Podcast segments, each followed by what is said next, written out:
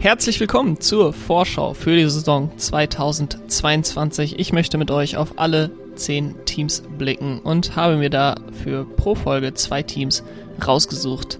Ich blicke mit euch kurz auf die Fahrer und den Teamchef und will dann drei essentielle Fragen beantworten. Wer gewinnt das Qualifying-Duell? Wer holt mehr Punkte? Und was wird die Schlagzeile der Saison? Danach will ich dann ein bisschen tiefer gehen auf die Fragen, die sich mir vor der Saison bei dem jeweiligen Team stellen.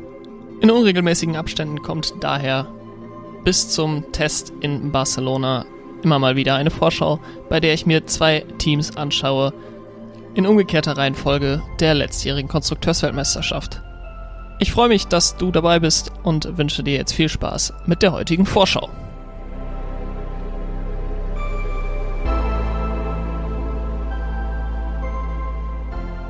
Die heutige Folge möchte ich mit der Scuderia Alpha Tauri starten. Die Fahrer für die nächste Saison sind die gleichen wie in der letzten Saison und das sind Pierre Gasly und Yuki Tsunoda. Auch der Teamchef bleibt gleich mit Franz Toast, der jetzt schon seit einigen Jahren, also seit über zehn Jahren, ich glaube seit 2009 oder 2010 ist er bei Alpha Tauri. Ähm, die drei Fragen, die großen drei Fragen vor dieser Saison, wer gewinnt das Qualifying-Duell, ähm, ist Pierre Gasly für mich und wer holt mehr Punkte, ist auch Pierre Gasly für mich. Äh, relativ eindeutig in diesem Duell zwischen ihm und Yuki Tsunoda. Ähm, die Schlagzeile der Saison für mich ist, dass Pierre Gasly Red Bull verlassen wird. Er hatte ja eine gemischte Verbindung mit Red Bull. Ähm, 2016 hatte er die GP2, damals äh, hieß sie noch so, die jetzige Formel 2 gewonnen ist dann nicht sofort in die Formel 1 gekommen, hat noch so ein halbes, dreiviertel Jahr ähm, die Superformula in Japan gefahren, ist dann in die Formel 1 gekommen zu Toro Rosso, hat 2018 da so überzeugt, ähm, dass er aber auch aufgrund des Abgangs von Daniel Ricciardo 2019 direkt in das Top-Team von Red Bull befördert wurde. Ähm, dann war ziemlich schnell klar, dass das vielleicht zu dem Zeitpunkt für ihn schon ein zu großer Schritt war ähm, und er dann Mitte der Saison durch Alex Albon ausgetauscht wurde. Ähm, jetzt ist er zurück bei Toro Rosso, hat da dann super Leistungen abgeliefert in der zweiten Saisonhälfte 2019 und ist dann 2020 und 2021 richtig zu einem Topfahrer bei Alpha Tauri dann herangewachsen.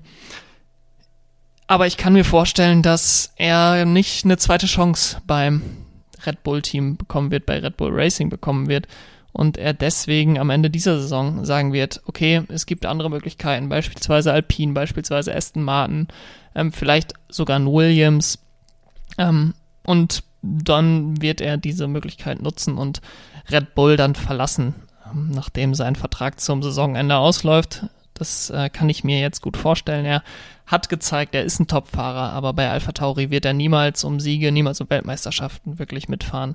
Ähm, das wird er woanders müssen. Ob er woanders unbedingt eine bessere Chance hat, das weiß ich nicht, aber das ist eben nicht ein eindeutiges B-Team zu dem A-Team von Red Bull. Ja, und dementsprechend glaube ich, dass er da den Red Bull Kosmos am Ende dieser Saison verlassen wird. Und dann für mich die große Frage vor der Saison 2022, die ich mir stelle, wenn ich auf das Jahr von Alpha Tauri blicke, ist, wie sehr kann sich Yuki Tsunoda verbessern? Tsunoda ist letztes Jahr ja seine erste Saison in der Formel 1 gefahren, ist mit relativ viel Hype zu Alpha Tauri gekommen. Er war der beste Rookie der Formel 2 Saison 2020, besser als beispielsweise Nikita Mazepin. Ähm, und ist dann auch direkt im ersten Rennen Neunter geworden, nachdem er bei den Tests schon sehr, sehr gut aussah. Ähm, aber dann ging es relativ holprig weiter. Er ist dann vier Rennen in Folge punktlos geblieben, während Pierre Gasly jedes Mal punkten konnte. Also man konnte nicht mal sagen, ja, das Auto passte einfach nicht zu den Strecken, auf denen gefahren wurde, weil Gasly sehr viele Punkte geholt hat, Zunoda keine Punkte geholt hat. Es gab über die Saison gesehen sehr hohe Höhen. Es gab den vierten Platz am Ende der Saison in Abu Dhabi, aber auch tiefe Tiefen. Es war insgesamt ein sehr inkonstantes, ähm, eine sehr inkonstante Leistung von Yuki Tsunoda in seiner Rookie-Saison.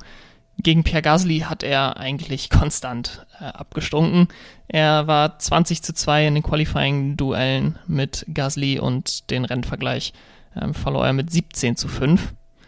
Und all das klingt jetzt nicht unbedingt nach dem talentierten nächsten großen Red Bull-Fahrer, der jetzt in seiner ersten Saison gegen einen Fahrer schlecht ausgesehen hat, der von Red Bull ähm, wieder zurückversetzt wurde in das Junior-Team.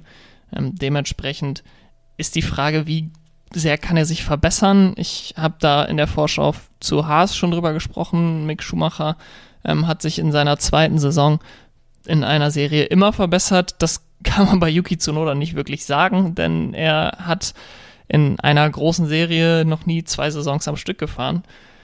Er war noch sehr lange äh, in Japan, verhältnismäßig, ähm, ist dann 2019 rübergekommen nach Europa, ist dort ein Jahr in der Formel 3 gefahren, ist dann ein Jahr in der Formel 2 gefahren und dann schon in die Formel 1 gekommen.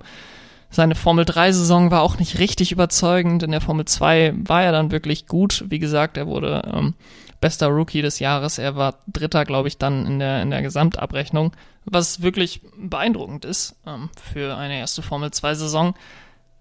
Und jetzt hat er das erste Mal wirklich in seiner Karriere so ein bisschen Konstanz drin. Er muss sich jetzt nicht irgendwie auf neue Autos einstellen, er muss sich nicht auf ein neues Team einstellen. Er hatte zunächst Anfangsschwierigkeiten in der Formel 1, er ist jetzt nach Italien gezogen, wird da vom, vom Scuderia Alpha Tauri Team dauerhaft unterstützt. Er ähm, wird quasi im gesamten Tagesablauf von, von dem Team begleitet. Er hat das in einem Interview mal gesagt, dass er teilweise ähm, nach Rennen nach Hause gekommen ist und dann hat er halt die Playstation angemacht und äh, sich, wenn nicht direkt am nächsten Wochenende schon ein Rennen anstand, sich auch erstmal nicht drum gekümmert, dass da ein Rennen ansteht und einfach so sein Leben gelebt. Ähm, das ist natürlich sicherlich auf eine Weise auch schön, aber sicherlich auch nicht der Weg, wie er erfolgreich in die Formel, in der Formel 1 werden kann. Jetzt hat er da eine sehr enge Zusammenarbeit mit dem Team. Ich glaube auch, dass ähm, das seinem Standing im Team hilft, wenn er sich da häufig in der Fabrik äh, zeigt, häufig beim Team ist, viel mit denen arbeitet, viel mit denen kommuniziert. Ähm, und jetzt kommt die Saison, die uns verraten wird, wo seine Formel 1 Reise hingeht. Er hat jetzt eine zweite volle Saison bei Alpha Tauri, das ist, beziehungsweise Toro Rosso war es ja vorher, das ist schon ähm, was Besonderes eigentlich als Red Bull Junior. Äh, wenn er alle Rennen bei Alpha Tauri dieses Jahr startet und nicht zu Red Bull befördert wird aus irgendwelchen Gründen, ähm, dann wird er 45 Rennen haben und das sind mehr Rennen als irgendein Fahrer bei Alpha Tauri slash Toro Rosso, der jemals zu Red Bull befördert wurde. Ähm, bisheriger Rekordhalter ist der Daniel Ricciardo, der 39 Rennen in zwei Saisons ebenfalls äh, absolviert hat. Pierre Gasly hatte 26 Rennen ähm, bei Toro Rosso, das ist schon Platz 2 und auf Platz 3 kommt Sebastian Vettel, der 25 Rennen bei Toro Rosso hatte. Das zeigt, okay, wenn du bei Toro Rosso ablieferst, dann befördern wir dich auch zu Red Bull, aber man sieht auch an vielen, vielen Fahrern, die bei Toro Rosso waren, die im Red Bull Junior Programm waren, die es nie geschafft haben zu Red Bull, aber auch nie irgendwo anders dann in der Formel 1 Fuß fassen konnten ähm, dass dieser Weg auch sehr, sehr schwierig ist. Ich denke da an Jean-Éric Verne, an einen Sebastian Buemi, ähm, die in anderen Rennkategorien dann Erfolge hatten, aber in der Formel 1 nie so wirklich, ähm, nie so wirklich dann den Fuß, nicht, nie so wirklich Fuß fassen konnten. Der einzige, ähm, der da sehr deutlich durchs Raster fällt, ist Carlos Sainz, der 2018 da den Schritt weggewagt hat von ähm, Toro Rosso zu Renault. Er hätte vielleicht das nicht machen sollen im Nachhinein. Er hätte dann vielleicht 2019 dann im Red Bull gesessen, aber er hat seine eigene Karriere ähm, hingelegt und ist jetzt an einem Ort, wo er sicherlich auch wieder um Rennsiege mitfahren kann bei Ferrari und äh, macht da auch einen sehr, sehr guten Job. Aber nach zweieinhalb Jahren, die er dann ja bei, bei Toro Rosso war, wurde er nicht befördert ins, ins Top-Team und musste sich dann wahrscheinlich auch nach was anderem umschauen. Ich habe es gerade gesagt, ähm, wie schnell da normalerweise die Fahrer befördert werden. Und wir haben auch die letzten Jahre gesehen, wenn es nicht gut läuft, dann bist du auch ganz schnell wieder raus. Dementsprechend ist das ein sehr wichtiges Jahr ähm, für Yuki Tsunoda. Auf der anderen Seite könnte man aber auch sagen, dass es vielleicht dieses Jahr das beste Jahr ist für ihn, ähm, um sich zu entwickeln, um, um weiterzukommen. Denn ich habe nicht das Gefühl, dass bei Red Bull derzeit der Druck da ist, jemanden von Alpha Tauri zu befördern. Ähm, Pierre Gasly, der ein sehr, sehr gutes Jahr gemacht hat, hat keine Chance bekommen jetzt nochmal bei Red Bull. Klar, es wäre auch seine zweite gewesen. Ähm, aber Sergio Perez ist da. Sergio Perez macht einen soliden Job. Er ist kein herausragender Fahrer bei Red Bull, aber er macht einen soliden Job. Und so kann es vielleicht auch sein, dass sich da ein bisschen was geändert hat im Red Bull Junior Programm. Dass es so ein bisschen eine andere Mentalität gibt, dass man erkannt hat, okay, nicht jeder ist Max Verstappen. Und auch ein Alexander Albon und auch ein Pierre Gasly, die wir sehr, sehr schnell in unser Top-Auto gesetzt haben, die dann gescheitert sind, auch die haben Qualität. Und von denen kann man auch eine Entwicklung in einem langsameren Auto äh, erwarten, ähm, wie das eben auch jetzt bei Carlos Sainz passiert ist. Und man muss auch sagen, die letzten Wechsel sind auch immer aus so einer Notwendigkeit heraus entstanden. Das war 2014 das Karriereende von Mark Webber, das war 2015, als äh, Daniel Quert dann ähm, befördert wurde, der Wechsel von Sebastian Vettel. 2019 ist Daniel Ricciardo gewechselt, dann die schlechten Leistungen von Pierre Gasly. Und sicherlich kann es sein, dass wenn Sergio Perez Leistungen schlechter werden oder nicht besser werden im, in seinem zweiten Jahr bei Red Bull Racing auch wieder sein, dass man ihn ersetzen will. Aber ich glaube, dass Yuki Tsunoda ähm, da selber auch gute Leistungen bringen muss. Man hat bei Red Bull auch gesehen, okay, man kann auch von außerhalb, man muss nicht unbedingt aus dem Junior-Programm jemanden hochziehen, man kann auch von außerhalb jemanden holen, ähm, wie man das ja zuletzt eigentlich erst bei Mark Webber gemacht hatte, ähm, vor sehr, sehr langer Zeit. Und deswegen ist es wahrscheinlich auch noch umso wichtiger für Yuki Tsunoda, dass die Saison 2022 gut für ihn läuft. Denn in der Vergangenheit war es für die Red Bull-Fahrer eigentlich immer so, dass sie untereinander um den Platz bei Red Bull Racing gekämpft haben, dass man versucht hat, sich in dem Programm bestmöglich zu, zu platzieren. Aber jetzt holt Red Bull Racing auch welche von außerhalb und selbst wenn Sergio Perez geht, bedeutet das nicht unbedingt, dass äh, Yuki Tsunoda nachrücken wird, es sei denn, er bringt eben gute Leistungen. Und wenn er diese guten Leistungen bringt, dann hat er mindestens mal den Platz äh, für Alpha Tauri im nächsten Jahr sicher und vielleicht dann auch die Chance auf den Platz im Red Bull Racing. Ich denke, er wird ähm, einen neuen Teamkollegen so oder so haben im Jahr 2023. Sicherlich einen der Formel 2-Fahrer ähm, aus dem Red Bull Junior Programm. Wer das wird, das werden wir sehen. Das wird der beste Formel 2-Fahrer wahrscheinlich ähm, des nächsten Jahres werden. Und Franz Toast hat auch gesagt, er wird nicht mit zwei Rookies in eine Saison gehen. Deswegen glaube ich, dass Yuki Tsunoda schon sehr, sehr, sehr gute Leistung bringen muss, um äh, Sergio Perez bei Red Bull Racing zu ersetzen, aber eben auch gute Leistung bringen muss, um überhaupt diese Chance aufrechtzuerhalten ähm, und dann 2023 ein drittes Jahr Alpha Tauri zu haben und dann für 2024 ähm, befördert zu werden zu Red Bull Racing. Und um diesen Weg wirklich gehen zu können, wäre sehr, sehr wichtig als gutes Fundament eine starke Saison 2022 und eine gute Entwicklung in diesem Jahr zu zeigen. Kommen wir zu Alpine, dem Team, das letztes Jahr den fünften Platz in der Konstrukteursweltmeisterschaft belegt hat. Die Fahrer beim französischen Team, die ihre Fabrik in Enstone in Großbritannien haben, sind Fernando Alonso und Esteban Ocon. Der Teamchef, der ist nicht so wirklich geklärt. Ähm, Marcin Budkowski ist vor der Saison gegangen. Es wurde nach dem Abgang von Ottmar Zaffenauer erwartet, dass der relativ bald bei Alpine anheuert. Ähm, der ist allerdings auch noch nicht verkündigt und äh, dementsprechend ist Laurent Rossi derzeit Teamchef von Alpine. Die drei entscheidenden Fragen vor der Saison. Wer gewinnt das Qualifying-Duell? Ähm, da glaube ich, dass Esteban Ocon sich durchsetzen wird, genauso wie bei der Frage, wer mehr Punkte holen wird in der Saison. Und die Schlagzeile der Saison für mich, und das kommt vielleicht für manche überraschend, ähm, für viele aber sicherlich auch nicht, ist Fernando Alonso beendet seine Karriere. Und die große Frage vor der Saison 2022 ist, wie sieht der langfristige Plan des Teams aus? Es ist mir nämlich wirklich ein Rätsel, was Alpine in den letzten Jahren ähm, dort angestellt hat. Auf der einen Seite hat man Fernando Alonso, dessen Vertrag zum Saisonende ausläuft. Man hat keine Garantie, dass er weitermacht. Wenn er weitermachen will, dann wird er sicherlich gelassen, aber das wird auch viel davon abhängen, wie groß er seine Chance sieht, 2023 noch um Siege mitzufahren, ähm, die Chance dazu zu haben. Sonst denke ich, dass für ihn nach der Saison Schluss ist. Esteban Ocon hat schon Mitte, wenn nicht sogar Anfang letzten Jahres eigentlich, einen langfristigen Vertrag bis Ende 2024 ähm, erhalten. Also er ist mindestens noch drei Saisons da. Ich fand das langfristige Commitment zu dem Zeitpunkt sehr, sehr überraschend.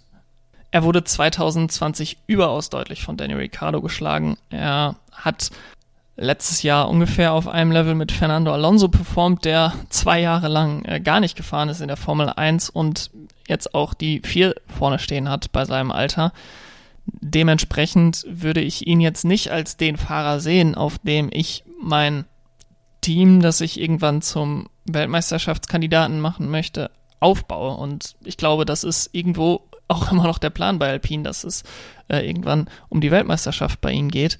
Ähm, Oscar Piastri, der wird vertröstet mit einer Test- bzw. Ersatzfahrerrolle. Er ist aus meiner Sicht das größte Talent, ähm, das wir in den Junior-Kategorien hatten, mindestens seit George Russell 2018 ähm, oder Charles Leclerc 2017.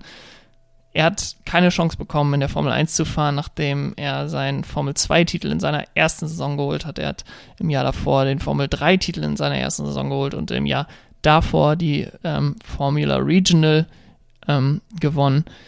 Jetzt sitzt er nur auf der Ersatzbank. Meine Hoffnung ist wirklich, dass Alpine weiß, dass Fernando Alonso nach dieser Saison zurücktritt und man Oscar Piastri das gesagt hat und ihm schon versprochen hat, dass er 2023 auf jeden Fall im Cockpit sitzen wird. Sonst finde ich es einfach ein unfassbares Missmanagement von Alpine, dass man so einen talentierten Fahrer nirgendwo in der Formel 1 unterbringen konnte. Ähm, sollte es 2023 bei Alpine nicht klappen, dann sollte er aus meiner Sicht auf jeden Fall ähm, sich von dem Team loslösen und irgendwo anders nach einem, äh, nach einem Sitz Ausschau halten, denn er, dafür ist er einfach zu talentiert, da bei Alpine ähm, sozusagen auf der Ersatzbank zu versauern. Und dann kommt noch dazu, dass in der Formel 2 Jack Doohan, der letztes Jahr Formel 3 Vizemeister wurde, jetzt schon in den Startlöchern steht, als nächstes einen Platz zu übernehmen. Alpine macht sehr, sehr viel im Nachwuchsbereich und das ist ja auch wirklich ähm, wirklich lobenswert, dass sie da junge Fahrer unterstützen, jungen Fahrern die Möglichkeit geben, in den Top-Kategorien Erfahrung zu sammeln.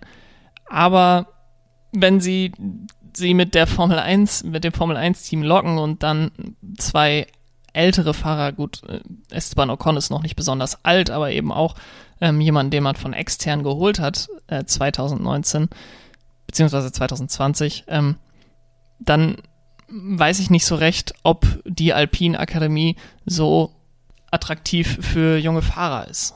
Ähm, dazu kommt dann, dass es jetzt mit Beginn dieser Saison eine recht unklare Machtstruktur bei Alpinen gibt. Der Abgang von Cyril Abiteboul, in Anführungsstrichen Abgang, er ist ja offiziell noch in der ähm, Renault-Gruppe angestellt. Ähm, der hat so ein bisschen Domino-Effekt losgetreten. Das war ja schon ähm, Ende der Saison 2020. Dann ist Marcin Budkowski nach einem Jahr schon wieder raus als Teamchef. Dann ist Alain Prost, der eigentlich eine Legende sein sollte bei Renault, der ähm, so ein bisschen die, die Rolle des Niki Lauders bei Mercedes einnehmen sollte bei ähm, Renault. Der ist gegangen, der war unzufrieden mit Laurent Ross, Rossi, der war ähm, unzufrieden, wie sein Abgang dann verkündet wurde, ohne mit ihm Rücksprache zu halten. Ottmar Zaffenhauer war dann eigentlich schon fix da. Ähm, es gibt immer noch keine Verkündung, deswegen, wie eben schon gesagt, äh, BWT ist jetzt als Sponsor dazugekommen. Das ist sicherlich ein Indiz dafür, dass er doch noch kommt ähm, zu Alpine nach äh, ja, diesem Hin und Her. Aber auch da scheint es keinen Plan zu geben und es scheint so ein bisschen, dass da kein Vertrauen in die Leute gesetzt wird, die man holt, um das Team zu leiten. Ähm, Cyril Abiteboul hatte dieses Vertrauen sicherlich von, von Konzernseite, aber jetzt ist da ähm, Laurent Rossi nochmal dazwischen und ähm, so richtig nach einem Plan sieht das aus meiner Sicht definitiv nicht aus. Ähm, man sieht jetzt eigentlich vielerorts gefestigte Strukturen, klar, Strukturen, die sich auch verändern. Bei Aston Martin gibt's mit Mike Kracken einen neuen Teamchef.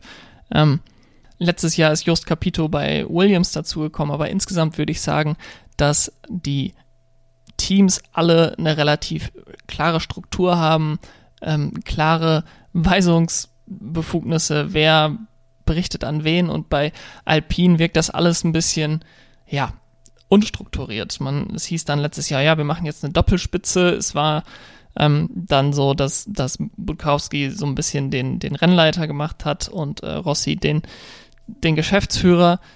Aber so richtig zufrieden schien damit auch niemand zu sein und ja, das Team wirkt irgendwie ohne Struktur. Jetzt gibt es das Gerücht, dass Alpine offenbar ein Schlupfloch in den Regularien gefunden hat. Das wird sich natürlich erst bei den Tests rausstellen.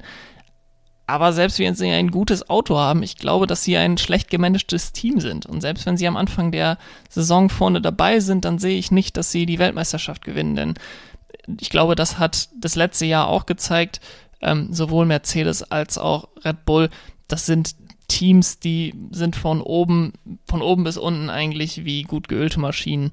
Ähm, und das gehört einfach auch dazu, um die Weltmeisterschaft zu gewinnen. Denn man muss wirklich um jedes Tausendstel kämpfen, wenn es um die Weltmeisterschaft geht.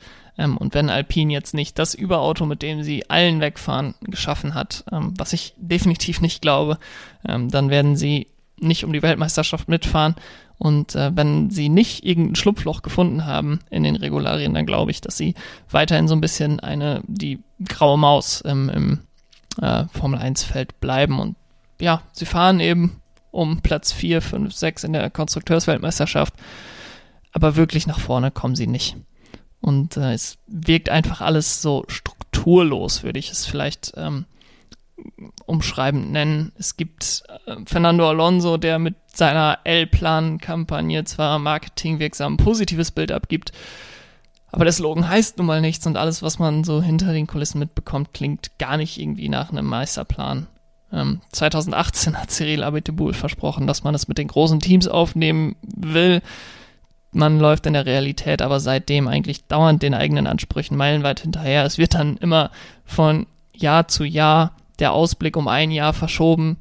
Ähm, aber nach vorne bewegt man sich eigentlich nicht. Man war an der Spitze des Mittelfelds 2018 ähm, dann hat man Daniel Ricciardo geholt, dann hat man aber einen Schritt zurück gemacht. 2020 ist man total auf der Stelle getreten, hat dann zum Saisonende gedacht, wir haben einen Schritt nach vorne gemacht, darauf können wir aufbauen. Ähm, und 2021 dann wieder so einen halben Schritt zurück gemacht. Und so geht's eigentlich seit, ja, seit 2017 bei, bei Renault vor und zurück. Und ich sehe nicht, dass sich das 2022 verbessert. Das war's mit der heutigen Vorschau. Wenn ihr die restlichen Vorschauen hören wollt und sie nicht verpassen wollt, dann abonniert doch diesen Podcast, gebt ihm bei Apple Podcasts oder Spotify 5 Sterne und schaltet dann beim nächsten Mal wieder ein. Macht's gut, bis dahin,